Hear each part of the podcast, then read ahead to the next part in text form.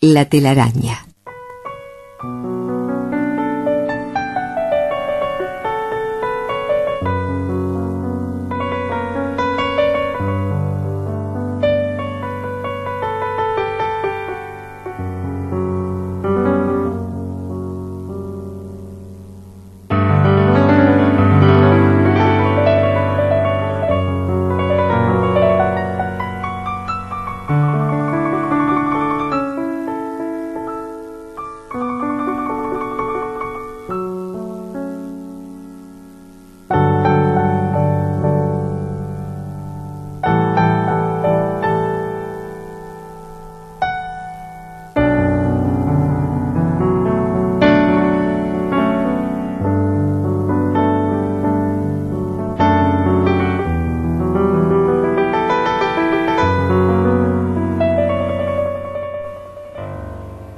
Buenazo el penito, ¿eh? Buenazo el penito. Buenazo. Acá tengo un mensaje que me, me gusta compartir lo que dice, ay Natalia, al fin oigo, oigo a alguien que dice que, la harina, que las harinas están mal. Y sí es verdad que esto es pan y circo. Este, yo estoy convencida de que si bien hay conflictos detrás de todos los síntomas, también estamos todos reintoxicados con la comida y cuando digo intoxicados este, no estoy hablando del que come en el McDonald's, estoy hablando del que se hace igual el pan casero, porque en realidad el pan, la harina que nosotros estamos consumiendo es una harina totalmente modificada, que cuando nosotros hablamos de productos transgénicos a veces no tomamos la dimensión de qué quiere decir esto. Yo es un tema que estoy incursionando, la verdad que hablo medio como de atrevida, pero desde que me enteré que el gen que se usa para la modificación de la harina es de mosca, y que esto está haciendo que todos estemos con parásitos y con cándidas, este, me tiene como un poco flasheada. Este, me parece que es una linda manera de eh, los parásitos y las cándidas que antes cuando nosotros éramos chicos nos desparasitaban a todos. Si a alguien se le ocurre desparasitarse, no lo haga con, con químicos convencionales de farmacia porque esos químicos lo que hacen es que matan el parásito, pero no lo, no lo eliminamos enseguida, y entonces quedan los tóxicos de los parásitos muertos adentro. Mm. Pero de hecho, a nosotros cuando éramos chicos nos desparasitaban. Va, desparasitamos a los perros y no nos desparasitamos nosotros, y no hacemos mm. cura de desparasitación. Mm. Entonces hay, hay métodos naturales o, sustancias naturales que podemos utilizar para, para desparasitarnos, y lo ideal sería hacerlo y sacar las harinas, las azúcares y los almidones mientras que estamos haciendo esto y luego realmente plantearse si, si lo quieren este si, si, quieren seguir intoxicándose lindo con las harinas. Yo estoy que no me, me tiene no, no, algo me está pasando no sé estoy en un proceso con la harina que de, de, mucha dificultad. Ahí va mi pregunta es digo eh, sería descartar para siempre las harinas o buscar un sí y, y, aquella pisita con mozzarella tan rica. Hay unos productores, yo le voy a hacer propaganda, que son Graneco, son los mm. productores de trigo orgánico, mm. harina integral orgánica, ellos venden, busquen en su página en, internet, Graneco. Entonces, Nómbrenme y después yo voy a comprar una bolsita, me hacen no, no, no, no, está bueno aclarar esto. el tema no, no, es, no es contra el trigo, es cómo están produciendo las harinas. A ver, el tema es lo transgénico. Ahí va. Porque todo el mundo, hablando al Facebook, ponemos Monsanto y no tenemos ni idea qué quiere decir esto. Transgénico quiere decir que a una planta es modificada agregándole un gen de un animal, del que sea. Sí, sí. ¿Está? Entonces, cuando yo me entero esto, que la harina tiene un gen de una mosca, es como espantoso. A ver, es espantoso. Si ustedes observan desde hace unos años, podríamos decir, desde, no vamos a entrar en política, desde que el gobierno que tenemos ahora modificó las harinas por la crisis del 2002, las vamos a fortificar, mm, mm. marchamos a la B. Salió todo el mundo a ver si tiene celiaqués. Acá no es un tema de celiaqués, estamos todos con parásitos y estamos todos cansados. Nos tenemos que preguntar qué pasa con nosotros que trabajamos seis horas y quedamos agotados de nuestros abuelos, o no sé, estaban todo el día al mango, pues seguían con la quinta en la casa y nadie estaba cansado. Mira, hablando de eso... Estamos todos dormidos. Esto tiene, voy, voy, a leer algo interesante. Este, hablando de esta, persona, bueno, mi cuñada que escribió algo respecto a mi vieja, que cumplió 103 años el otro día, y tiene que ver un poco con esto, sí, porque mira, este, a ver si lo encuentro por acá. Porque tiene que ver con una forma de alimentación diferente. Dice, acaba de cumplir 103 años, está fenómena, un poco sorda, Vivió en el campo, comió lo que había sin contar calorías, ni si incluía cinco frutas o verduras, ni mirar si tenía grasas trans o cuánto sodio aportaba. No controló si tomaba tres litros de agua al día o si completaba veinte cuadras en sus caminatas diarias para hacer los mandados. Tuvo cuatro hijos sin duola ni clase de preparto. Cuando la vida la dejó sola criándolos, no fue a una escuela para padres, ni se anotó en un programa de mujeres jefas de hogar. Cuando la conocí hace más de 30 años, vivía con necesidades básicas insatisfechas según el Instituto Nacional de Estadísticas, techo liviano, paredes de bloque, agua de pozo y pozo negro, pero no recuerdo verla enferma. Habla poco, pero conoce y recuerda todos los que la rodearon en su vida, pero nunca fue grupo de reflexión, ni los recuerda por una cuenta de Facebook, ni porque fuera a las reuniones del centro comunal. No sé si conoce las bondades del ginseng, ginkgo biloba, omega 3 o el del té verde. Toma mate. Es una hermosa y digna mujer que debe tener algún secreto. Vaya a saber cuál es. Feliz cumple. Ay, la que me emociona fui yo. Precioso, ¿no? Sí. Gracias, Liliana. Este, en, en- a mí me parece que acá el tema no es solo lo que estamos comiendo, por más que queremos seleccionar, sino que todo lo que estamos comiendo está modificado. Este es el punto. Por más que uno va y pone todo el amor y, y- y eso ya cambia la vibración y es real. Cuando hacemos el pancito, lo que es real es que esa harina es modificada. ¿Se entiende? Y que los huevos que estamos comiendo no son los huevos de antes. Y que el pollo que estamos comiendo no es el pollo de antes, aunque le saquemos la piel. No tiene que ver la piel del pollo. Tiene que ver todo lo que le ponemos al pollo. Claro. No tiene colesterol comerse un asado, ni un mondongo, ni un chorizo. El tema es cómo estamos alimentando esa historia Claro, y hay sí. que producir. Sí, producir mucha cantidad, Ah, entonces los tenés- encerramos a los bichos y el bicho se enferma, evidentemente. Me parece que la solución acá es que cada uno se tiene que hacer cargo de su salud. Entonces, todo bien con que toda la información, este, todos los síntomas que nosotros tenemos, tiene que ver con conflictos biológicos que nosotros vivimos y con maneras de comportarnos y percibir el mundo, pero en este momento yo estoy viendo que hay una cuota de, de, mm, dificultad a la hora de concluir en ciertos eh, síntomas físicos que tiene que ver con la alimentación y que tiene que ver con que estamos llenos de parásitos y de cándidas. Que las cándidas necesitamos tenerlas, los parásitos no, las cándidas necesitamos tenerlas en el cuerpo porque es parte de la flora intestinal, de la flora vaginal. Ahora, cuando nosotros tenemos un exceso de nutrición, o sea, les damos demasiado todo lo que es azúcar, todo lo que son almidones, todo lo que son este, refinados, alimentamos esas cándidas, lo que hay es que estas se alimentan de nosotros de una manera impresionante, frenan el metabolismo, quedamos todos gordos o muy flaquitos. Y entonces, ¿qué es lo que nos pasa? Nosotros hay gente que dice, no puede ser, eh, eh, no como nada, y mira cómo estoy. Entonces, ¿qué quiere decir? Lo que tienen es un mundo entero de bichos que se los están comiendo por dentro. Hagan la observación y empiecen a buscar en internet cómo desparasitarse y sacarse cándidas. Seguimos con la Dale, desvalorización. No, está bueno meter esto porque está buenazo. Sí, porque estamos muchas veces ponemos todo el amor y decir, no, me hago el pancito yo, me hago la pisita yo, pero ya va más allá de la vibración, energía que yo le pongo, sino el producto base que yo estoy utilizando que ya viene modificado. Entonces, realmente tenemos que darnos cuenta de que o, nos, no, o, o cambia la manera de producir en este mundo, o nos tenemos que hacer cargo nosotros de nuestra producción, ya está Sí. ya está. O sea, y dejarnos, porque de- en definitiva lo que está sucediendo con esto es que estamos completamente dormidos. Se ha logrado que tengan, tenemos un montón de personas en el mundo que están gordos, estamos todos cansados, agotados y tenemos un teléfono en la mano. Pasa por adelante todo lo que sucede y no nos ve y no vemos nada. Hay una manifestación, ay no, que vayan otros. Hay que ir a reclamar al liceo porque los profesores, los gurises, ah no, que vaya el delegado. Nadie se mueve. Y me parece que esto tiene que ver con que hay una intención Sí. bien clara Sí, sí, de que estemos bien dormidos y bien distraídos. Totalmente, sí, sí. Así que. A pensar. ay, tatita. Yo vine temprano porque el tiempo nos diera y nos vamos para cualquier lado y Y puedo bueno, mandar corriendo. Venís de vuelta todavía. Bueno, vamos a ver entonces esto que yo decía de las enfermedades y los, eh, las fases de la enfermedad.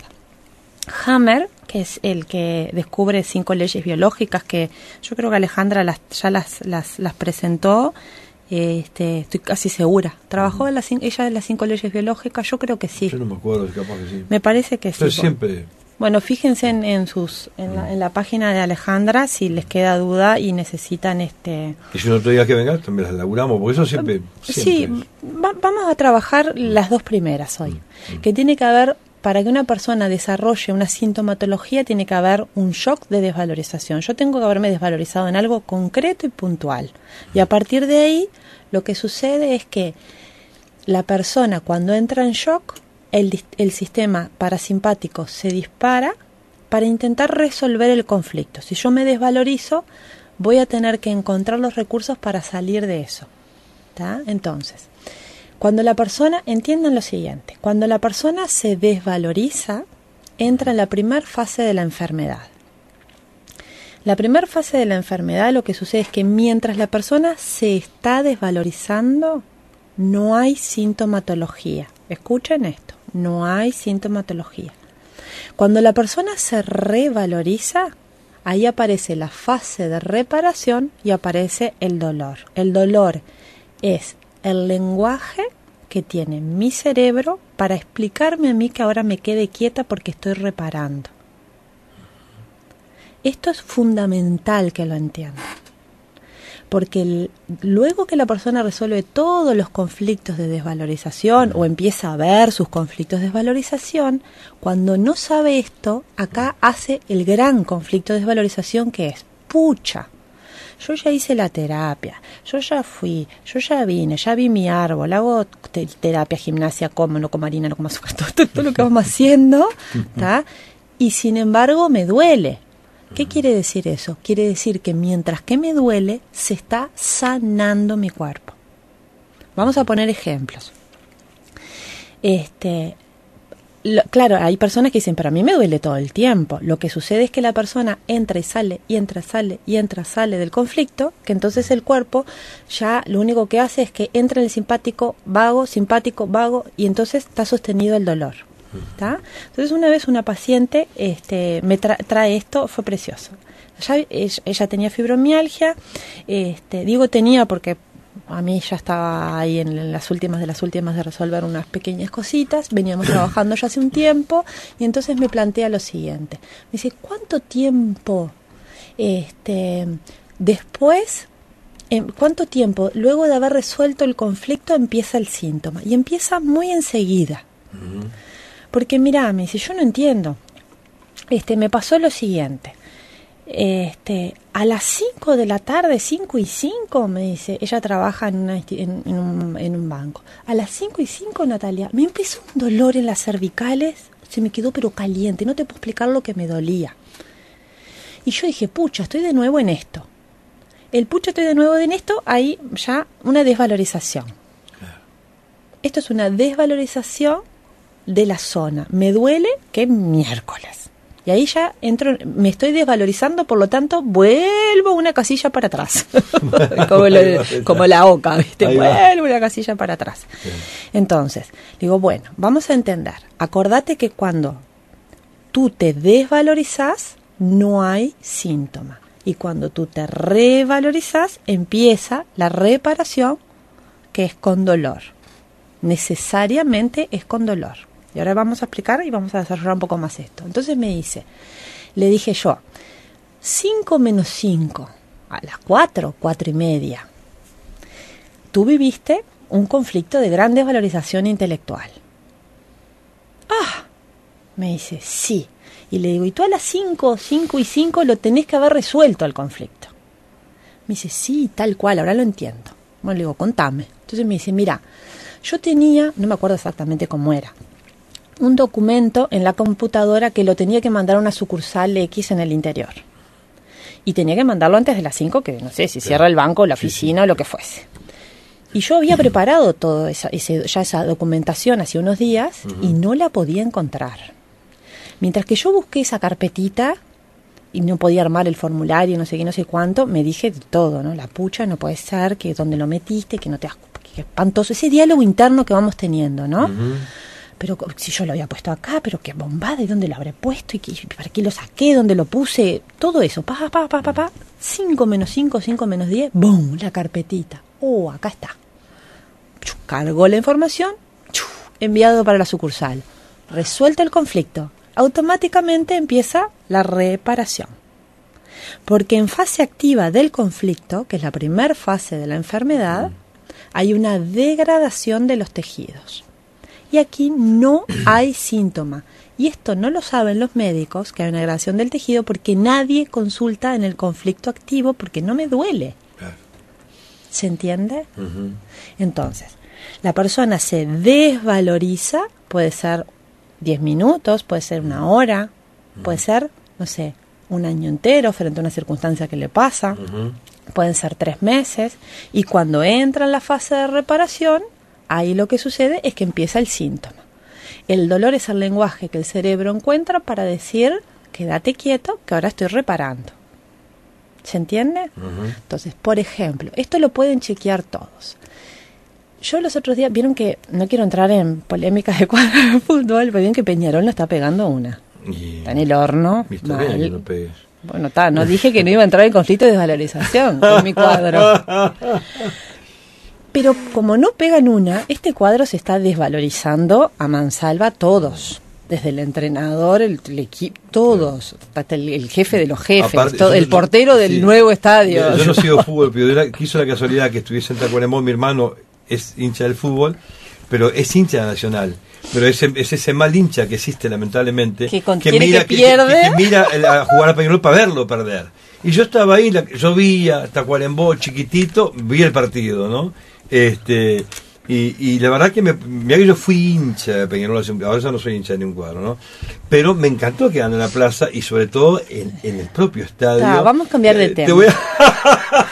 no, no, aguante. Pero no tiene sentido eso que están eh. haciendo. Bueno, vamos, vamos, vamos, vamos a lo que nos llama. ¿Te puedo decir algo más chiquitito? Eh, aparentemente, por lo que pude leer, hay uno de los muchachos que juega en el Plaza de Colonia que además es pisero, o sea que hace pizza y después va, cuando puede entrena. Se lo merecen. muy, bien, Ahora, vamos al, vamos al punto. ¿El punto cuál es? El cuadro se está desvalorizando todo. Mm. Si algún empeñador está escuchando, aproveche. Lo que sucede es que mientras que se estén desvalorizando, porque es muy difícil no desvalorizarme, a ver, convengamos, me pagan para que juegue al fútbol y para que meta goles y para que el equipo salga adelante, para ganar copas. Entonces, si yo no logro hacer todo eso, me estoy todo el tiempo cuestionando y diciendo, pucha, ¿será que estamos haciendo bien las cosas? Que no podemos, que nos falta entrenamiento, que nos falta fuerza en las piernas, que nos falta, no sé, este, estrategia. No importa, yo no sé nada de fútbol, ¿está? Pero, entonces lo que hay es una profunda desvalorización. Cuando metan un gol, acuérdense que más de uno se lesiona. ¿Ah, sí? Ah, bueno, anoten, anoten importante eso. Anoten, esto. Si los cuadros de fútbol o los o los este, entrenadores supiesen estas leyes, mm. estarían ahora trabajando en la revalorización. Urgente. Cuanto más larga es la desvalorización, cuando se revaloricen van a ver se van a romper tendones, ligamentos, rodillas, ¿eh? todo. Interesante. Todo. Porque en fase activa de conflicto se degrada el tejido, entonces el tendón queda laxo, finito.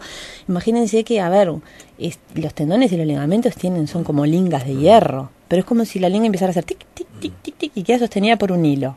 Y entonces la persona cuando se revaloriza, ahí el cuerpo dice, ah, lo vamos a necesitar. Rompa y haga uno mucho más fuerte. Ya estoy pensando y me está preocupando, Forlán podía que se lastime porque supuestamente la responsabilidad va sobre él que él vino a Europa, él venía a salvar el equipo. Pobre Forlán, cuídate. Forlán, este, cuídate, corazón.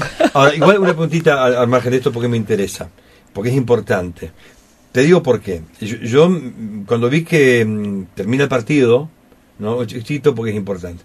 Y, digo, eh, con, un ser humano elevado espiritualmente, un, ¿no? Que más allá de que a nadie le gusta perder, pero no hubiera sido bueno que se quedara, como ha pasado en Europa, que los del cuadro contrario pierden, creo que fue el Real Madrid, el Real Madrid jugaron, y los que pierden se quedan para aplaudir, porque el otro no es un enemigo, ¿no? Sin embargo, no quedó nadie, era un montoncito de gente.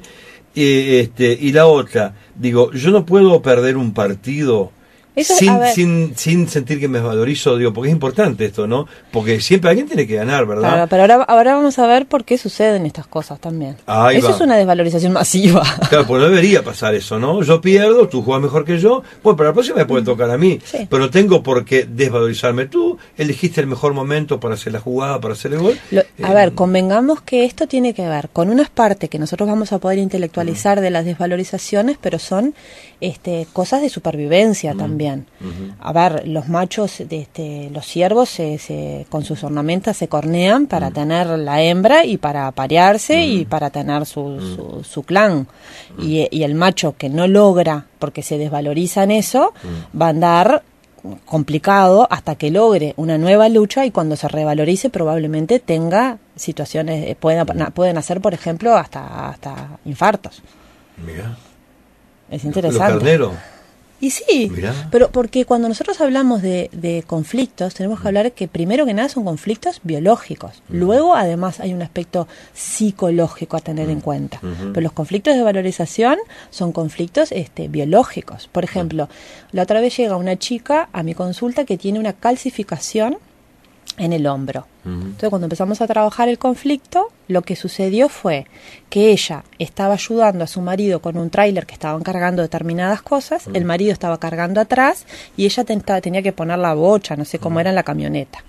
Entonces, el tráiler se levanta y ella sabe que su marido está detrás y que lo que están cargando se le puede venir encima. Y entonces ella se cuelga del tráiler que empieza a levantarse y lo cincha y no logra. Ahí hay una desvalorización del conflicto. Ella no logra frenar el tráiler, no, obviamente, objetivamente no logra. Ahí no está haciendo un conflicto psicológico, está teniendo un conflicto biológico. ¿tá? Ella no logra una desvalorización de no poder con su brazo sostener el tráiler. Y el tráiler se va para atrás. Lo que sucede es que a su marido no le pasa nada. ¿Tá? Entonces ella lo que sucede es que al poco tiempo ¿tá? se revaloriza porque no pasó nada y porque lo logró lo que sea, empieza con una calcificación. ¿Qué quiere decir? Como el hueso y la estructura no pudo sostener eso, el cerebro lo que lee es, es poco hueso, poca estructura para poder sostener algo tanto. Entonces lo que hace en la fase de reparación, la calcificación es hacer más hueso. En, térmico- en términos biológicos es tener mejor brazo para poder sostener tráiler. ¿Entendés esto? ¿Qué lo parió? ¿Está? Ah, ¿Vamos entendiendo? Perfecto, ¿vamos a la tanda? Sí, sí. ¿Está? Vamos ahí. La telaraña. Bueno, dice por acá, dice, buen día, que Natalia pase su teléfono también, así la contratamos para Nacional, así gana y yo me valorizo, jeje, gracias. Este, empieza la negra, dice, ¿estás escuchando? Recién mandé mensaje, ah, no, y se lo mandó a, la- a la señora, se dio a Ah. alguien, y lo mandó para nosotros por error. Bueno, Mauricio dice que bueno, que no es tan malo, Natalia. Fíjate de otro punto de vista, los parásitos deben estar agradecidos. Obvio, están súper nutridos. Ahí va, después por acá. Hola, ¿cómo están? Qué buen programa. Por favor, pasame el Facebook, que tengo eh, fibromialgia, ainda más. Bueno, dice que busque eh, y siga Espacio. Ahí va. Espacio, la palabra espacio, Sohuelo, S-O-W-E-L-O. Ahí va, que busque por ahí. Y ahí me puede encontrar. Ahí va. Eh, bueno, acá hay alguien que, que se ha enganchado con el tema del Facebook, bueno, su opinión, pero ya, ya, si no nos vamos del tema. Seguimos nomás. Bueno, entonces, ahí vimos, vieron que puse el ejemplo de lo esto del tráiler. Esto es un conflicto de desvalorización biológico. La persona no llegó, en el momento sí piensa, por supuesto, ¿no? Hay todo un- pero si ustedes observan, no es algo sostenido en el tiempo. ¿tá? No es un conflicto intelectual que yo mastico para acá y lo mastico una desvalorización así. Fue súper puntual, fueron segundos en donde ella sintió que ella, no sintió, fue real, no pudo sostener el tráiler, el tráiler se fue para atrás, tuvo la suerte de que su marido no le pasó nada, pero con la carga que había se podría haber recontra lastimado. Entonces, luego la solución que da el cuerpo frente a un brazo, hombro, este, relativamente débil para esa tarea es calcificar. ¿Está?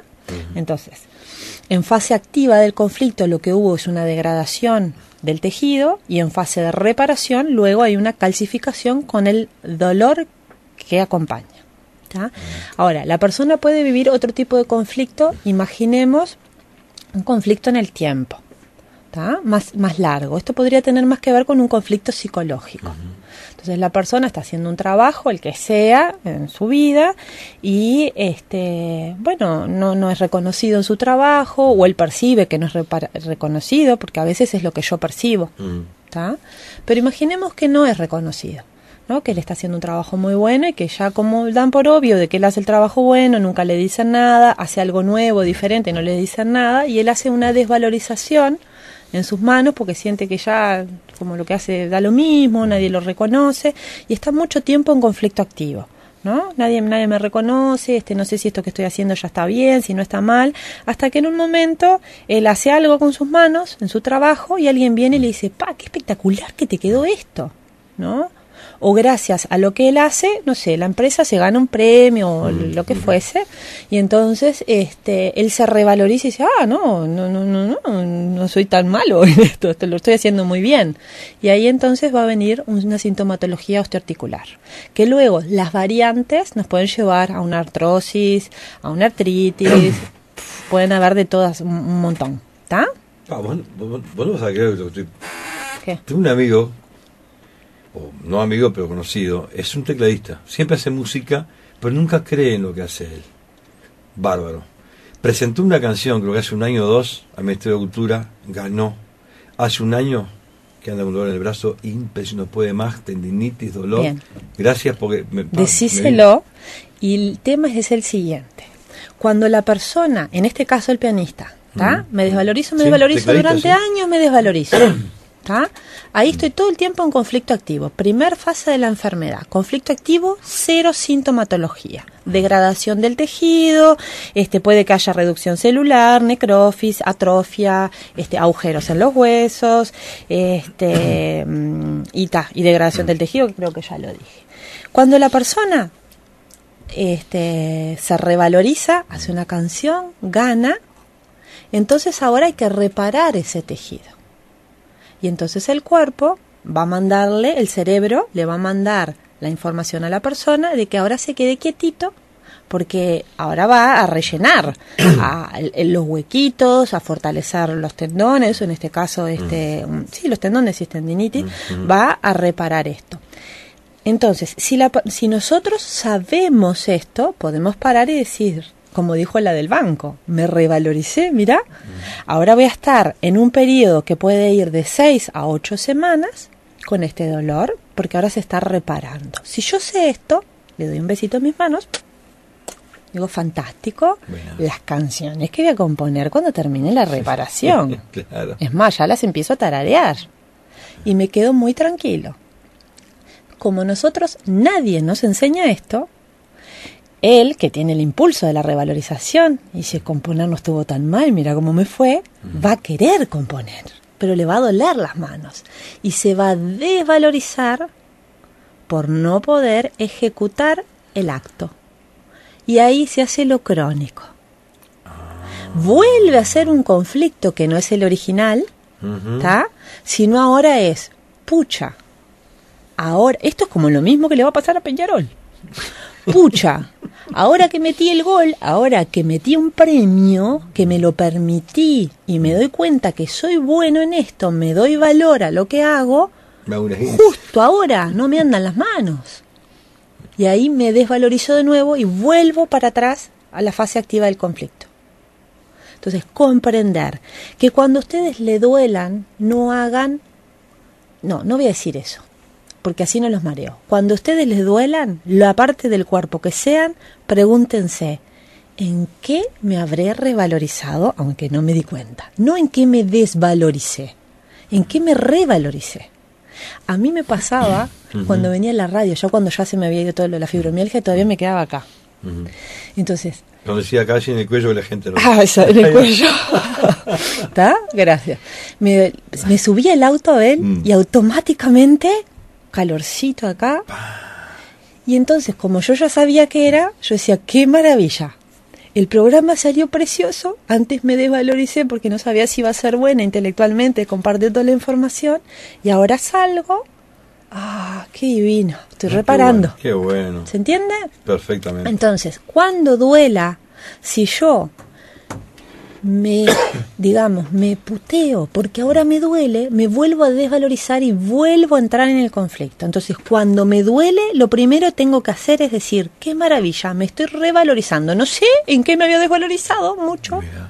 Pero me estoy revalorizando. Entonces, cuando ustedes encuentran en espacios o vuelo el mapita que voy a poner de las diferentes zonas del cuerpo, ahí van a ver concretamente cuál es la de, desvalorización dentro de cada zona y entonces cuando me duele, por ejemplo, la L mm, lumbar eh, L1, no, sí, eh, L5, mm. S1, mm. ahí es cuando mi voz no es escuchada.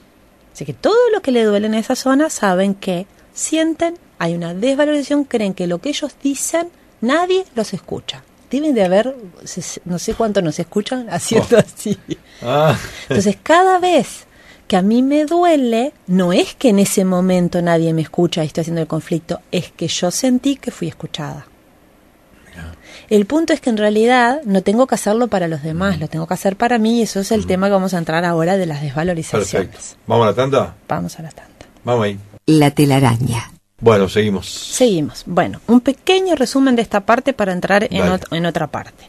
Entonces, las, las enfermedades, pero como estamos dentro del aparato locomotor, del osteoarticular, vamos a especificar acá, tienen dos fases. Una fase activa del conflicto, en este caso es cuando yo me estoy desvalorizando consciente o inconscientemente, puede ser en un segundo, como lo de, la de esta del tráiler que yo expliqué, o puede ser en dos horas de trabajo como la del banco, o puede ser como tu amigo compositor durante quizá meses o años de su vida de desvalorización. Luego, cuando la persona resuelve el conflicto, ya sea porque se resuelve de una manera externa o la persona lo resuelve internamente, Ahí entramos en la fase de reparación y ahí aparece la sintomatología.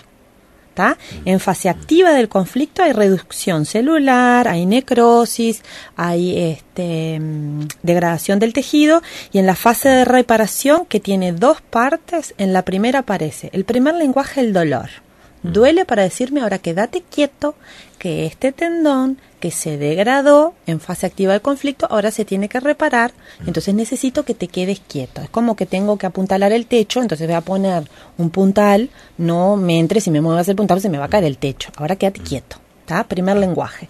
Aparece también la inflamación con dolores que pueden ser a veces muy intensos, puede haber incluso temperatura en la zona, fiebre, ¿está? y mucho cansancio. Y ahí entra la fase de reparación. Yo ahí me quedo quietita, quietita, quietita. ¿Está? Y luego en la segunda fase de la reparación que tiene dos partes. Hay una reparación en las células, hay un, rellenar en las cavernas y hay una un fortalecimiento de lo que son los tendones, los músculos, los ligamentos, para que esto quede un mejor músculo, un mejor tendón, un mejor hueso, un mejor ganglio, si nos fuésemos en este un poco más, más dentro de lo que es em, el mesodermo nuevo. La fase activa del conflicto puede ser mucho tiempo o pueden ser segundos, como esto, lo del tráiler, fue un segundo, se le fue para atrás el tráiler. Y la fase de reparación, que es dos partes, que tiene esta fase de reparación, lo que nosotros conocemos como la enfermedad, que mm. es la fase de reparación, se mm. está reparando. Mm. Una de las fases es de más o menos tres semanas y la otra más o menos de tres semanas. O sea, si nosotros sumamos toda la fase de reparación, la reparación se da entre 6 y 8 semanas. Siempre y cuando yo no haga recaídas. Si no, ¿qué es lo que sucede? Se vuelve a activar el conflicto, vuelve a haber degradación del tejido y luego empieza de nuevo la reparación. Y esto es lo que pasa cuando la persona entra y sale del conflicto y ahí tiene las enfermedades crónicas osteoarticulares. Entra y sale, entra y sale, entra y sale del conflicto. Bien. En relación a, los a las desvalorizaciones, este, las desvalorizaciones las tenemos todas. Es como imposible no tener desvalorizaciones por el solo hecho de que somos seres humanos, compartimos un espacio con otros y vamos a tener diferentes tipos de desvalorización, algunas unas más, más leves y otras grandes desvalorizaciones. Entonces, cuando la persona llega a la, a la, consulta, nosotros vamos a buscar esto, ¿no? Desde cuándo te sucede, ahí vamos a ver si hay un hecho puntual, si hay un hecho que tiene que ver con la vida contemporánea de la persona. Esto lo hacemos siempre con todos los síntomas que aparecen en la consulta. Luego también pueden haber desvalorizaciones ya desde eh, las experiencias que pueda tener un bebé dentro de la panza. ¿No? Porque si a su mamá, por ejemplo, le pasa de que mm, eh, no sé, vamos a poner algo como dramático, este, eh, no sé, se ve imposibilitada de hacer algo y de capaz que yo sé, no sé, de salvar la vida de alguien mientras que está embarazada y se echa la culpa de esto, entonces no fui capaz, yo tendría que haberle dicho, yo lo tendría que haber, ¿no? Y entonces ese bebé toma esta información, ahí ya hay, digamos, un, una tierra fértil para que después se desarrolle la desvalorización en la vida de la persona. Del, del bebé. Sí, si el bebé vive esta experiencia, ¿te acuerdas que habíamos hablado de proyecto sentido y vidas sí, eh, experiencias en la panza? Bueno, si el bebé vive esta información porque su mamá no logra hacer determinada cosa, se desvaloriza, el bebé vive esto como propio, es una experiencia que ya la tiene. Y luego en la vida contemporánea solo necesita tener un escenario con otros actores, pero que sea el mismo o muy similar al que vivió su mamá, y ahí se activa el conflicto y comienza la desvalorización. Tiene la tierra fértil. Entonces prende enseguida la semilla. Ahí es más complicado. No, en ámbito, en, no, lo, vas encontrando. Primero, a partir de ahí la persona empieza a desvalorizarse. Trabajas lo de la vida contemporánea. Ah. Luego vas a ver si hay conflictos de desvalorización en, las experiencias intrauterinas sí hay conflictos de desvalorización, por ejemplo, este, en el proyecto Sentido, sí hay conflictos de desvalorización en el clan. ¿no? Por ejemplo, hay mujeres que tienen enfermedades osteoarticulares mm. en una familia. Y lo que se ve, por ejemplo, en las constelaciones familiares es que esa mujer está en sintonía con todas las mujeres del clan mujeres que todas se desvalorizan y hay una fidelidad a esa desvalorización. Por lo tanto, si mi abuela fue una desgraciada, porque mi, mi abuelo le hacía no sé qué cosa, entonces yo en esa fidelidad me desvalorizo de la misma manera, mm. repito, recreo una situación en mi vida similar y entonces voy a tener la misma sintomatología. No es que el reuma o la artritis o la artrosis se hereda, sino que lo que se hereda es la fidelidad que yo tengo a las mujeres de mi familia, que como hay que en esta familia mi, abuela se desvalorizó, mi madre se desvaloriza, para pertenecer, yo me desvalorizo. Esto es inconsciente. Bien. Entonces, nosotros cuando, cuando queremos salir de la desvalorización, lo primero que nosotros queremos tener es confianza en nosotros. Pero hay algo que nos impide salir de la desvalorización. Es como, la desvalorización es tremenda, es como una cosita y que se escurre. hay que hacerle la pica y es tremendo. A mí me, encantó cuando yo escuché a un francés que Jean Guillén, que él, bueno, no sé si se pronuncia así, pues yo francés no tengo ni idea, y él eh, muestra la desvalorización en sus dos facetas. Entonces él dice que nosotros somos, eh, la desvalorización es como una moneda que tiene dos caras. ¿está? En un lado está, digamos, el, el desgraciado, el pobrecito, soy una porquería, soy, yo qué sé, soy, ¿no? Está todo el sufrimiento puesto ahí.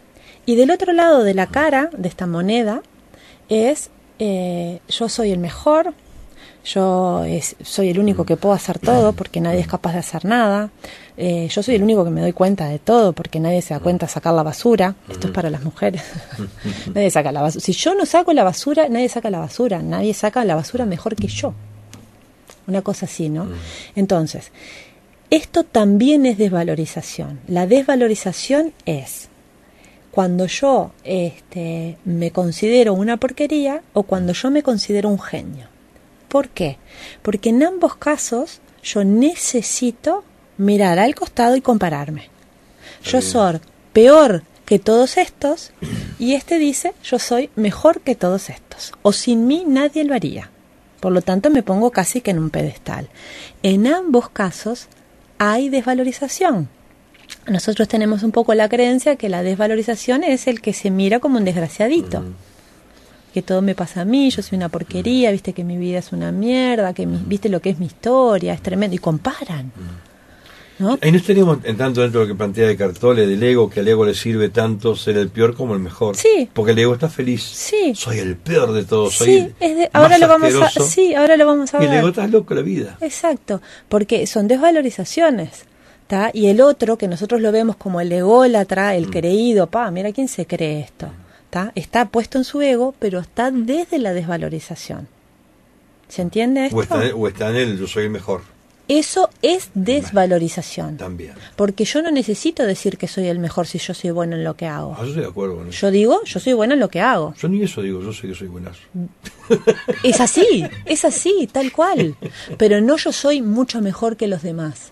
Porque ahí sí yo me empiezo a comparar y para que yo me compare es porque yo me desvalorizo. Interesante ese punto. Es muy interesante. Tengan en cuenta, gente. Moneda con dos aspectos. Está bueno. Cuando ¿no? lo vamos La- desde la comparación, tengo un problemita de desvalorización. Y nos comparamos todo el tiempo. Ahí va. Sí, siempre soy bueno porque yo me siento, tengo, Todo me el gusta hacer esto, lo hago bien, pero no, Yo- no comparo. Yo esto, si hay pacientes escuchando, van a decir, ay, de nuevo, cuenta la, la, la del pepino, pero la voy a contar porque es de las desvalorizaciones más sutiles que me encontré. O sea que estoy espectacular. Dale, ahí va. Un día va una- un amigo a casa a comer asadito. Mm. Leo estaba preparando el asado y yo haciendo la ensalada, puse la mesa, no sé qué. Y cuando le voy a servir a este amigo la ensalada, le digo, ¿querés pepino? Me dice, no, yo pepino prefiero no comer porque yo lo repito. Ay, no, pero yo este pepino, yo te explico. Es el mejor pepino que vas a comer en tu vida. Mira, yo lo pelo y después de pelarlo lo pico, lo, lo corto finito y le pongo bastante sal, como media hora, pero bastante. Larga todo el agua, después no lo repetís. Y cuando le digo todo esto, lo miro a Leo y le digo, ¿viste la desvalorización? Y él queda así y me dice, él que me las encuentra bastante, ¿no? Sí. Me las encontraba porque ahora esta ya no la encontró. y quedó así como diciendo, ¿de qué me estás hablando? Le digo, fue maravillosa la sutileza de esta desvalorización. Cuando yo le digo, tú nunca comiste un pepino así, me comparé Claro. Con el pepino de mi abuela, de mi madre, de mi tía, de mi suegra, de mi consuegra, de, de- De la mujer de él, de la hermana la de él, mujer de, de, él, de la madre de él, de todas las hacedoras de pepinos, ensalada de pepino de la humanidad. muy bueno. Nunca comiste, Nunca comiste. un pepino como el mío. Te faltó ponerle Gil.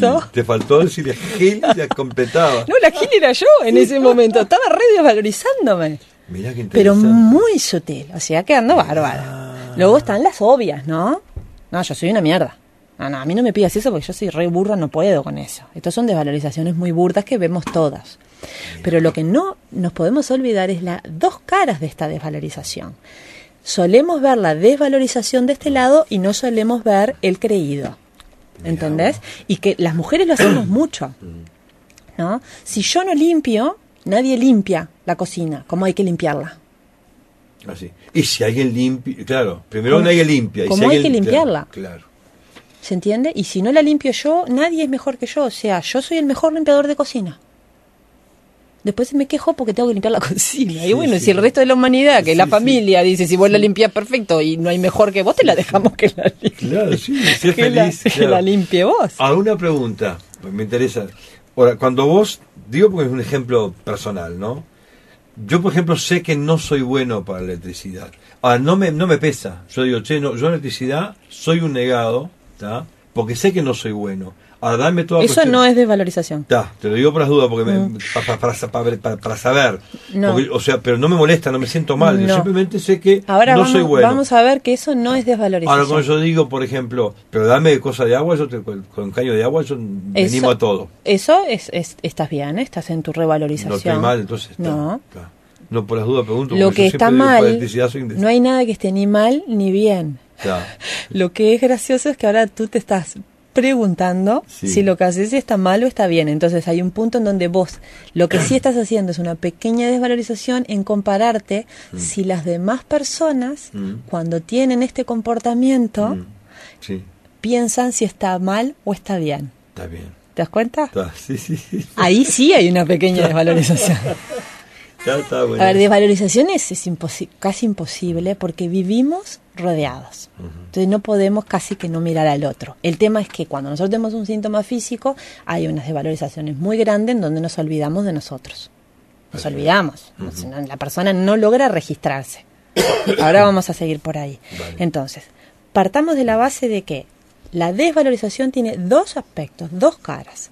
La cara de la desgraciadita, no sirvo, soy burra, soy fea, soy gorda, este, soy insoportable, soy controladora, me voy como Mm. recuerdos míos, ¿no?